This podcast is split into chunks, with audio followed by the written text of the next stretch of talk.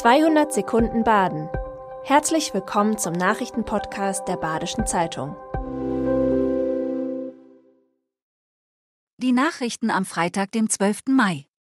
Erneut ist das Schlüchtal wegen Felsstürzen gesperrt.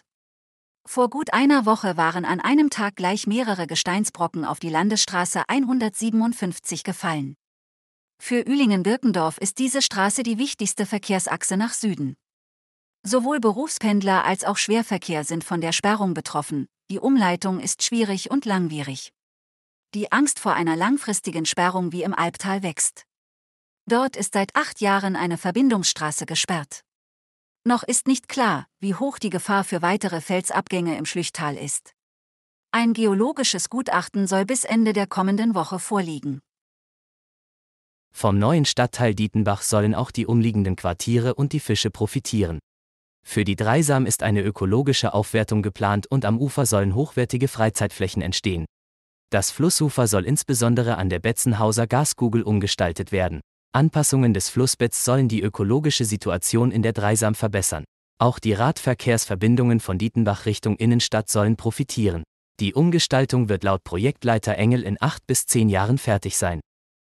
In Offenburg sollen die Bürgerinnen und Bürger bis 2035 gut die Hälfte ihrer Wege zu Fuß oder per Rad zurücklegen.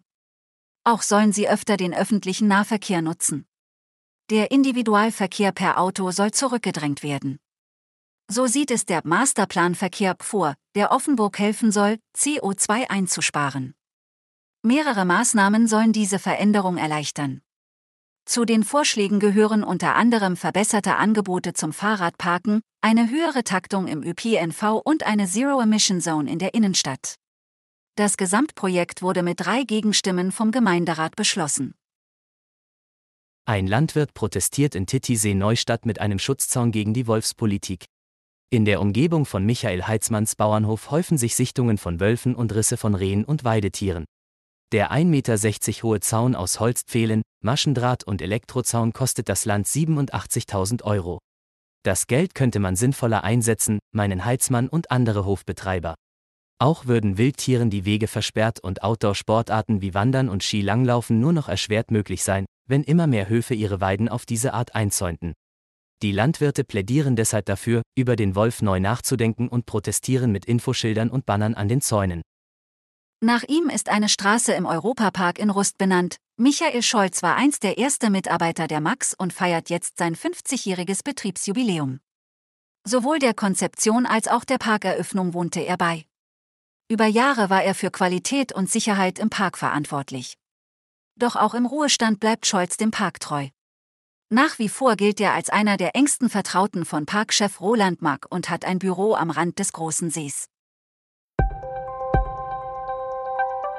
Das war 200 Sekunden Baden. Immer montags bis freitags ab 6.30 Uhr. Aktuelle Nachrichten rund um die Uhr gibt's auf der Website der Badischen Zeitung badische-zeitung.de.